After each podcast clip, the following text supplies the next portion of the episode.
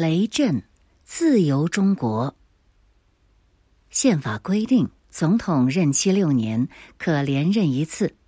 七十四岁的蒋介石面临抉择：是退居幕后，还是修宪连任呢？蒋介石的真实意图很难从他发出的信息中得到明确答案。一会儿他说宪法不能修改，他要把它完整的带回大陆。一会儿又说：“我要带你们打回大陆去。”如果不修宪，他又怎么连任呢？不连任又怎么带我们打回大陆？后来大家才明白，他反对修改宪法，但并不反对增加临时条款。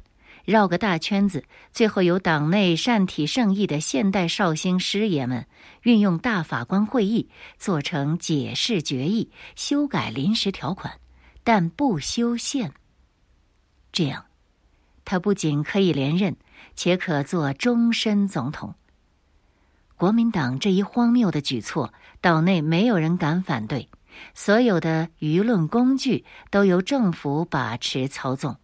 反对就是破坏领导中心，共匪同路人就会坐牢。文化方面，台湾是文化沙漠，但沙漠里偶然也有绿洲，那就是先打着胡适的招牌，后改由雷震担任发行人的《自由中国》半月刊。对蒋介石是否应该连任的问题，他发出了铿锵有力的反对声音。自由中国与蒋介石当选后再撰社论《蒋总统如何向历史交代》一文，穷追不舍。要知道，蒋介石当年为了一句话，将《申报》的史量才加以毒手，但这次没有立即逮捕雷震，以极尽宽容之能事。雷震如果有自知之明，急流勇退，可能会避免后来的灾难。但胜利往往使人失去理智，头脑发热，也可能是他高估了美国官员对台湾的影响力，低估了蒋介石的决心。雷震竟然敢插手地方选举，揭发国民党违法选举的黑幕。他进一步集结在野党及无党派人士，组织新党，向执政的国民党公开挑战。阻挡以外，自由中国还撰写社论《台湾人与大陆人》，触到国民党人的要害。二二八事变，雷震反对军队党化，反对青年救国团，反对特务统治。严格的说，基于良知信念的成分远超过个人的好恶。眼看事态严重，纵使蒋介石不下命令，金国也必除之为快。从个人恩怨出发，吴国桢、孙立人是他夺权的障碍，而雷震的自由中国是他统治的绊脚石。若他允许这个杂志存在，很多神话和谎言就有被拆穿的危险。在经过一系列的媒体舌战和警告之后，国民党综合考虑之后，于一九六零年九月四日下令逮捕雷震。其实。蒋介石在拘捕雷震之外，还有很多办法可供选择，比如查禁自由中国、强迫他改组等等。可是，当局经过长期慎重考虑，宁可采取拘捕的原因是打击萌芽中的新党。在保安处的黑牢里，先用疲劳讯问，再威胁利诱，强迫刘子英承认是中共派遣的间谍，且雷震知道全部内情，故造成雷震明知为匪谍而不告密检举的罪名。金国用这类方法屡试不爽，比康熙皇帝单靠文字狱整人的技巧还大跨一步。雷震被捕的消息不胫而走，台湾人认为是意想中事，但外国报纸仍然惊奇不已。美国参院外交委员会主席富尔布莱德气愤不已，公开评蒋介石。他说：“也许他雷震是一个恶棍，但看样子却像是清算反对党。官方则一口咬定雷震案是法律事件，其实谁都知道那是政治事件。蒋介石以一意孤行，只好蛮干到底。两星期后，十月八日，军法处走完过场，便匆匆结案，以煽动叛乱罪。判雷震有期徒刑十年，剥夺公权七年。雷震下狱，蒋氏父子为之释然，再无需担心岛内的反对声浪。刚刚要出土的新党也胎死腹中，但国外正义的潮水却奔腾而来。胡适等四十人曾联名请求特赦，无果。雷震在监狱整整坐了十年，一天不少。雷震案发生不久，殷海光先生受迫害，含恨而终。博洋下狱，李敖判刑，台湾真的安静了，剩下只有喊“蒋总统万岁”的声音了。副部长、部长。六十年代，台湾还算安定发展了十年。艾森豪威尔去日本访问，顺道访台。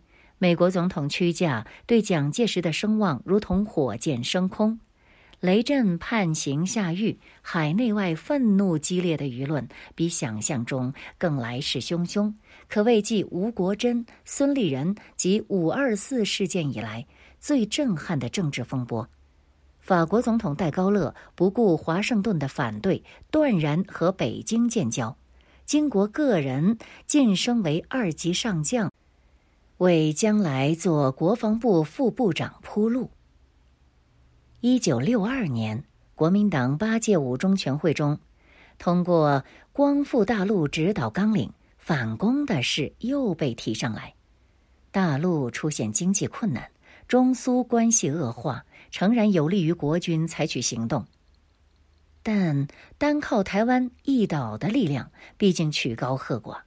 蒋介石寄希望于大陆同胞揭竿而起，这只是一厢情愿。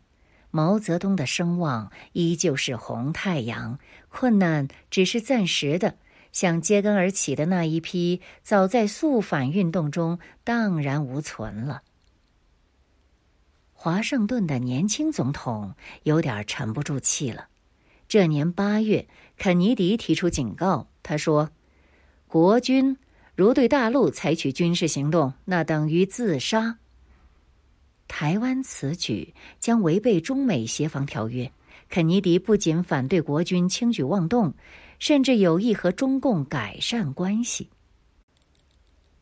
一九六三年九月，蒋经国上将以行政院政务委员身份奉命访美。在时机上，一般美国人已经淡忘五二四的记忆，正可以重修旧好。蒋介石已经七十七岁，陈诚副总统的健康恶化，金国为了接班，寻求美方的认识谅解，有未雨绸缪的意义，而美方同样有需要，对这位台湾未来的掌舵人有个熟悉、面对面了解、评估的机会。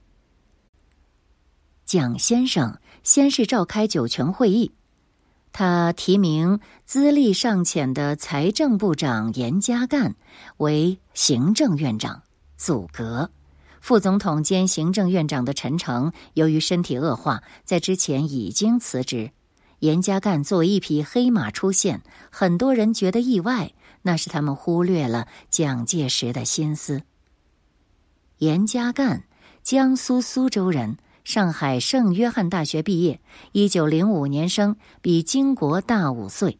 严先生平素对人谦和，治事严谨，生活朴素，但和官方宣传正好相反，说严家淦的才华建树，连勉强及格都很困难，充其量他只是个循规蹈矩的政客，无条件服从的 yes man。那么？蒋介石为什么看中这位新人呢？我们认为严家淦他的缺点正是他的优点，他没有野心，没有班底，庸庸碌碌，是汉献地形。绕了这么大的圈子，目的就是为了金国的上升找一个陪衬。严家淦接到指示，提名金国为国防部副部长，做数学家于大为的副手。于大为一九五四年出任台湾国防部长。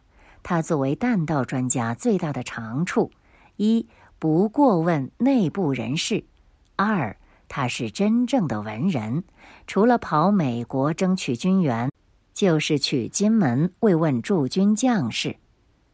于大为是聪明人，蒋介石的心意怎能瞒得了他？他乐得顺水推舟，向严家淦请辞。严家淦挽留失败。蒋经国于是上位国防部长。经国出任部长的第二个月，陈诚副总统去世，陈诚的威望仅次于蒋介石。大陆沦亡前，以保台重任出任台湾省主席。这里我们要做一个说明：台湾叫做大陆沦亡，而大陆叫做大陆解放。陈诚实施三七五减租，使耕者有其田，整治吏治，安定最后根据地。他两度阻隔，兼任行政院长，为台湾的经济繁荣打下了基础。坐上国防部长的位置，金国已经彻底掌握台湾的军权。一九六五年九月，金国三度访美，美国的总统由肯尼迪换了约翰逊。中共爆发了第一颗原子弹，海峡两岸的军事出现逆转。一九六四年，台湾又进入六年一次的选举季，蒋介石又故伎重演，但结局一样有惊无险。严家淦副总统兼行政院长换汤不换药，蒋介石年已八十，他随时可能应中山先生之召。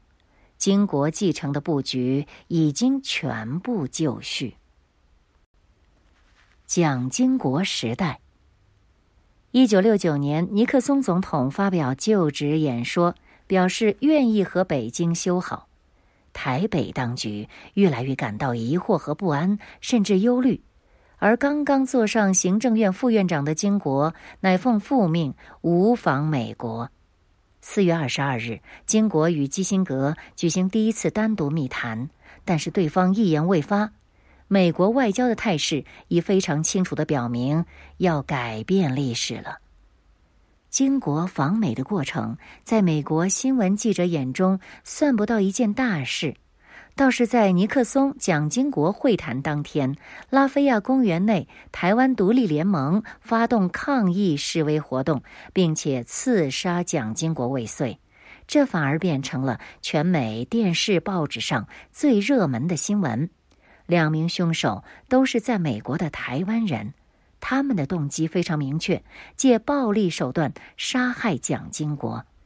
没有蒋经国的台湾立即面临继承人的危机，国民党政权会动乱不安，因为蒋介石已经八十四岁，如果失去爱子，将无法承受那样突如其来的沉重打击，培养新接班人时不我待。而台独分子把这天称为“四二四事件”。经国幸免于难。五月一日抵达台北，在机场出现了万人欢迎的场面。之所以热烈，与他遇刺有关。全岛上下，全岛上下感到金国的安危和他们的切身利益是紧密联系的。正如蒋介石一九三六年由西安回到南京那次一样，受人爱戴。政府当局为了表示内部团结，促进民众的爱戴，正好利用这个时机，向劫后荣归的未来领袖转达拥护之情。一九七零年十月，加拿大承认北京和台北断交，紧跟着联大席位发生动摇。美国过去曾连续十年使用延期战术。即当此问题一提出，借故就不在联大会议上讨论，一直拖延。可是随着北京外交成就的进展，这个方法不再有效。一九七一年九月，美国以双重代表权的新战略，期望保持台湾在联大的代表权，同时又宣布确认中华人民共和国的代表权。十一月，僵持了二十二年之久的中国代表权问题顺利解决，台湾方面一片惶恐，同时也给国民党高层的乐观派和保守派当头棒喝，让他们从梦幻中醒过来。天下没有不散的筵席，放弃幻想，面对现实吧。就在被驱逐出联大的几星期内。除了国际货币基金和世界银行的汇集之外，台湾实际上已从联合国所有有关和附属机构退出了。数月间，二十几个国家与北京建立外交关系，中华民国的驻外大使纷纷下棋归国，外交部被讽刺为“绝交部”。让台北更难堪的是，尼克松一九七二年二月的中国北京之行。那个改变世界的一周，尼克松与周恩来发表《上海联合公报》，四次提及“关系正常化”这个名词，和中华人民共和国政府是中国的唯一合法政府。转眼间，蒋介石第四届总统任期届满，台北势必把六年前的旧剧本搬出来重演一次。老演员旧剧情，唯一不同的是提名蒋经国出任行政院院长。六天后，立法院以三百八十一票的最高票行使同意权。平常出席会议的委员差不多半数，二百人左右，而这天到了四百零八位。几位身体不太好以及年事太高的委员都一早就到了立法院。旅港的四位委员还特地从香港飞到台北，可能是因为刚刚经历了世界外交上突如其来的大地震，台湾上下普遍觉醒，寄望于经国新人新政，救亡图存。经国做副院长的时候，他自己不爱钱，也最恨官员爱钱。就任院长后是放手大干的时机，所以在他提出的十大革新号召中，廉洁政治高占榜首，并且先从他的亲信们下手。对于经济事务，金国原是外行，陈诚去世之前没有他插手的机会，但是发展经济是台湾未来唯一的出路。外交上虽然频频遭到挫败，但假使继续保持高水准的经济增长，人民安居乐业，则可以大大降低分歧分子的挑战和来自北京的压力。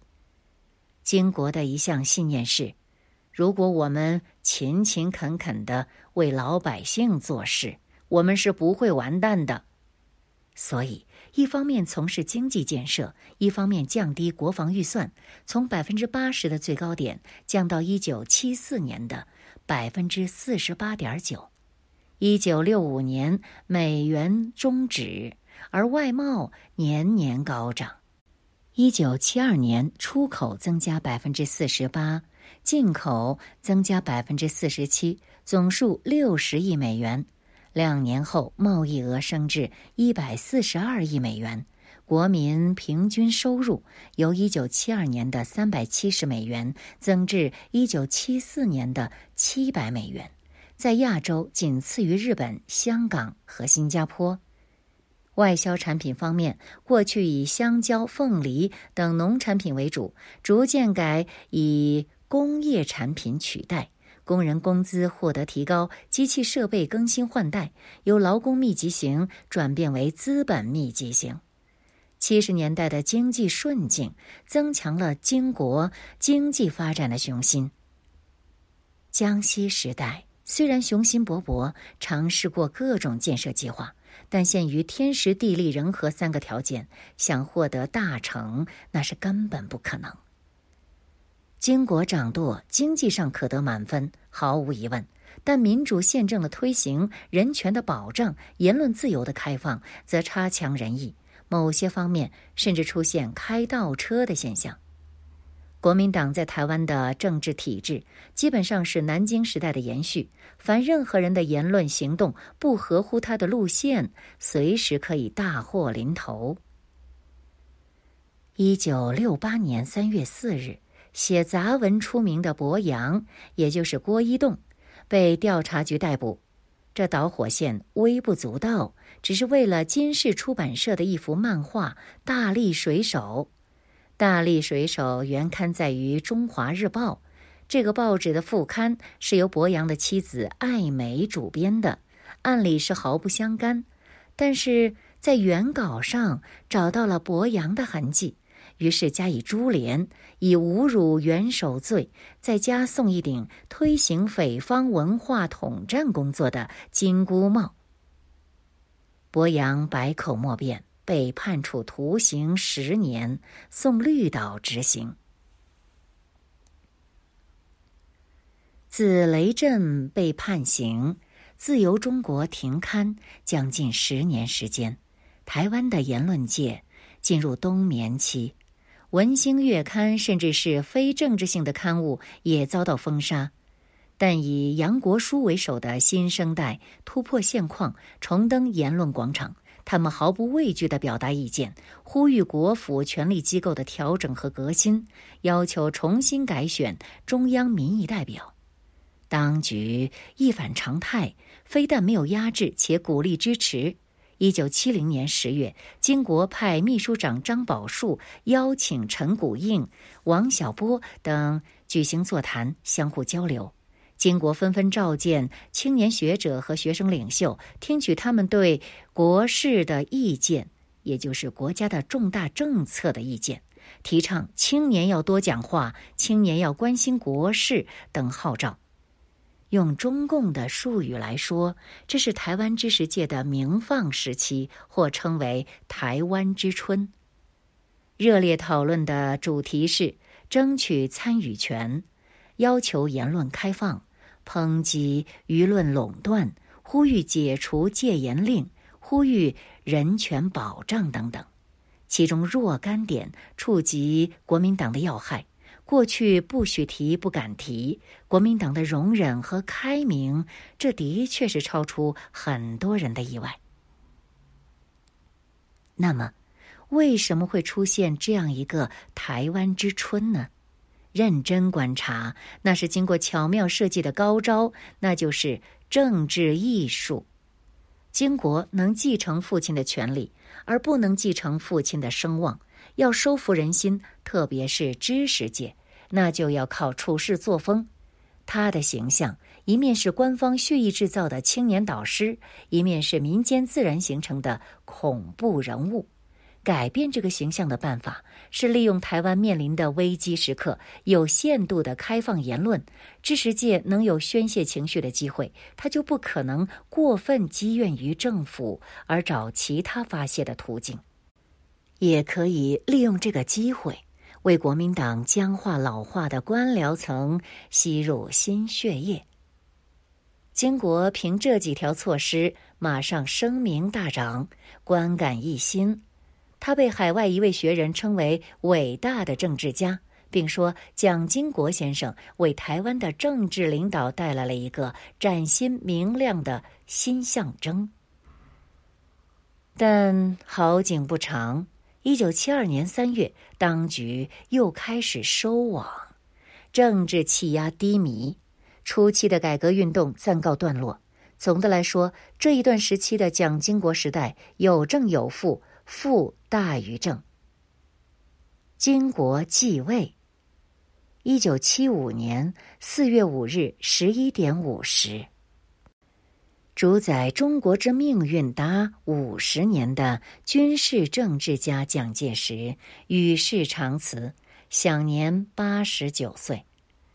蒋夫人和金国一直在病榻边照料，以致气别。国民党中常会召开临时会议，做成两项重大决议：其一，严家淦副总统根据宪法第四十九条的规定，继任蒋公遗缺，就任总统。其二，金国以父亲逝世需要守孝为由，向中常会提出辞呈。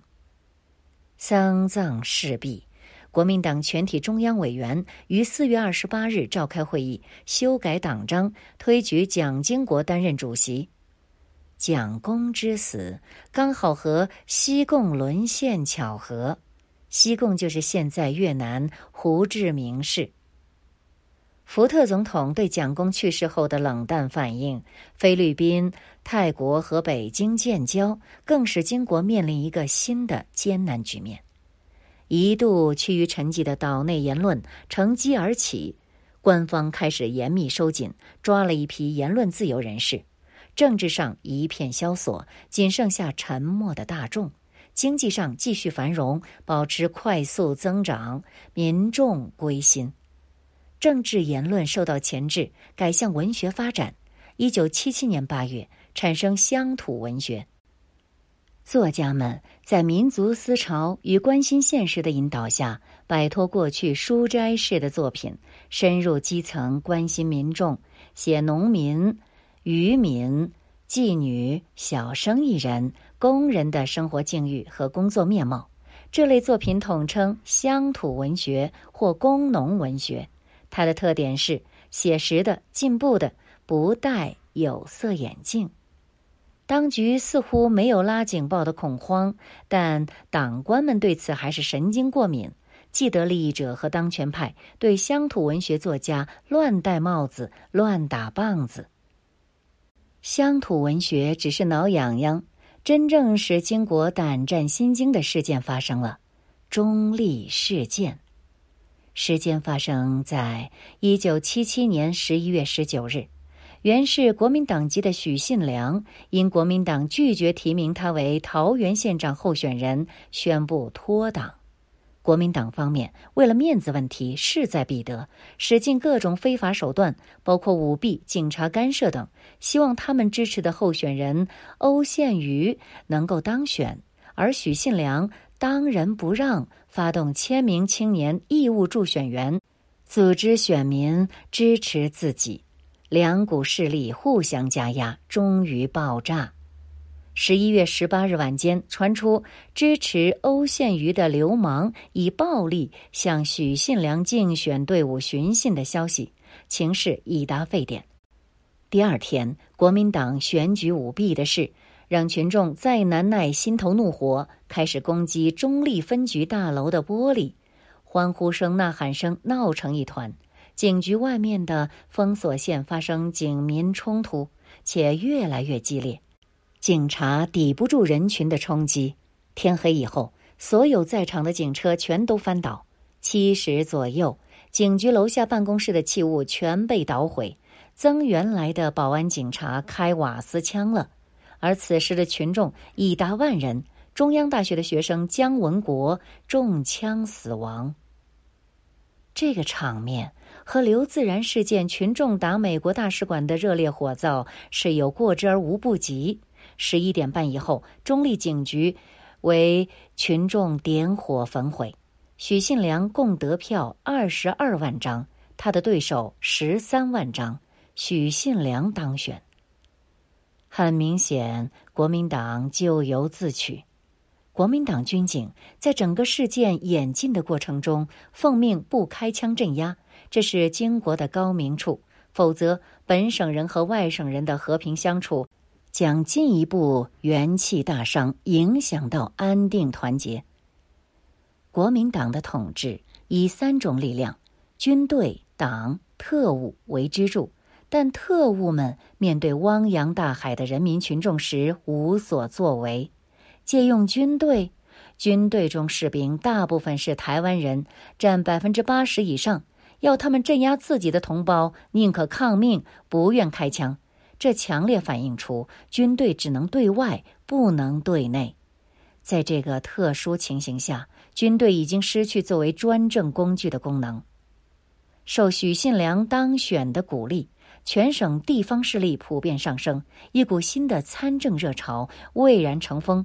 由县市长到县议会，很多新生代的人物问鼎当选，形成一九七八年的选战高潮。党外声势驾临执政党之上。中立事件发生不久，第六届总统、副总统选举临近。严家淦，这是过渡人物。他之前任总统，没有人意外；下台也没有人意外。反正中华民国的宪法不伦不类，既是总统制，也是责任内阁制。经国做行政院长就是内阁制，等经国扶正，内阁无权，恢复总统制。第六届总统选举，严家淦鞠躬下台，早成定局。金国出任中华民国第六任总统，为大势所趋。剩下的是如何把这出戏演得更紧凑、更有戏剧效果。海内外通电拥护自然不在话下。党内提名那天，金国故意回避，避到金门。而妙的是，向全体中央委员竭力推荐金国出任总统候选人的，正是严家淦总统。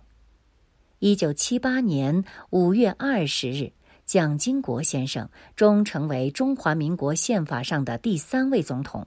距离一九三八年他初次从政，整整四十年。建引。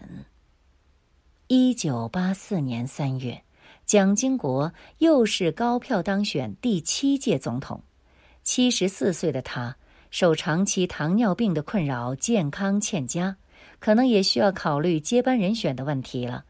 事实上，副总统必须是台籍，乃大势所趋。而台籍政要中，以谢东闵、邱创焕、林洋港、李登辉呼声最高，但蒋经国独选李登辉。李登辉出身技术官僚，毕业于美康奈尔大学，容易取得华盛顿的好感。其次，李登辉具有严家淦的长处，唯唯诺诺，便于蒋过世后集体领导和新权力架构的推行。于是，李登辉顺利当选副总统。这或多或少的反映出当权代表们开始接受经国台湾台湾化的政治方向。未来六年，经国任重道远，一连串的迫切问题均需非凡的勇气智慧去筹谋应付，诸如国会重组、调整地方自治、开放党禁报禁、取消戒严法以及政治制度化等等。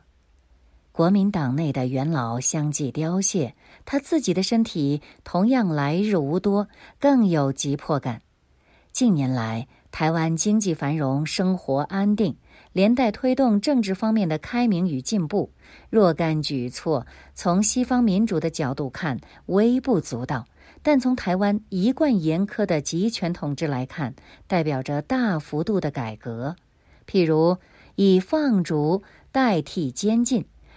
释放入狱三十年的政治犯，放宽出入境限制，言论尺度放宽，较公平的办理选举，向极端分子开刀。金国是位独裁者，那本从苏联携回的笔记簿一直使他受用不尽。但是他是位聪明的政治家，一位有良心的独裁者，倒行逆施的事他不干。他随时在关心国计民生，兢兢业业。苏联学回来的东西并非一无可取，他比国府中的任何人懂得走群众运动的道理。以接近群众而言，不仅别的国民党官员办不到，即使处处打着人民招牌的苏共也做不到他那样。做了行政院长以后，金国的足迹遍及台湾全岛。看起来他好像典型的美国政客在竞选一般，心血来潮的到田边与农夫话家常，到乡下的摊子上叫一碗面充饥，这类故事举不胜举。亲民的动机随个人不同的观点，会做出种种不同的结论。恶意的批评说他搞渔民运动，善意的赞扬说他亲民爱民、求治心切。照我们局外人看，金国愿意和老百姓多接近，总难说是件坏事。这既可开辟官民沟通意见的渠道，也可以阻止下级官员贪赃枉法之风。再说江西赣南时代，金国做专员的时候已经建立这个风气，今天不过是昨天的延续而已，并非突然心血来潮。金国对人热情亲切，只是他冷酷的外形容易制造别人的错觉。金国接班提出大有为政府，启用青年才俊，和他既往几十年的用人传统不同，吸收了不少技术官僚，如李国鼎、陶生阳、孙运璇、蒋彦士、李登辉等；政治心血如钱复、关中、魏庸。魏鄂、宋楚瑜、王维农、周应龙等，积极推动党政方面的新陈代谢，加速专业化官僚体系，并且金国还下令不准使用“万岁”“语录”等词语，一改蒋介石时代个人崇拜运动。这些我们都归类于金国的进步面，与他父亲时代画出了明显的界限。蒋介石食言，西安事变的主角张学良将军，从一九三七年被软禁到现在，快于半个世纪。张学良已八十老翁，蒋经国将其释放，任由其鹏程万里，其正面意义和对历史的交代，那就无法估量。经国有胆识，尽可昭告天下父亲的过失，儿子去补救过来，这是何等光明磊落！一度同意李敖出境，而等到办护照的阶段，突然出尔反尔，收回成命。当局的顾虑是怕纵虎归山，担忧李敖在国外与当局为敌。可是被禁足的李敖，他在台湾所能发挥的破坏作用，会低于国外吗？北京提议三通，认真实行起来，对中共不一定有利。台北同意愿意回去团聚的自由出境，赴大陆旅游提供方便，书报电影相互交流。这样做对当年追随国民党到台湾的军民诚诚恳恳、坦白交代。国际观瞻上，台湾重视人道主义，处事通情达理，形象自然大为改观。北京的和谈攻势，只要台湾和大陆仍相离，中共当然不会放弃此项努力。蒋经国总统不予理睬，亦在意料之中。在可预见的将来，美国不可能放手台湾，北京不可能用兵。对峙如旧，仍将是不和不战的局面。双方在经济和其他领域中继续其和平竞赛。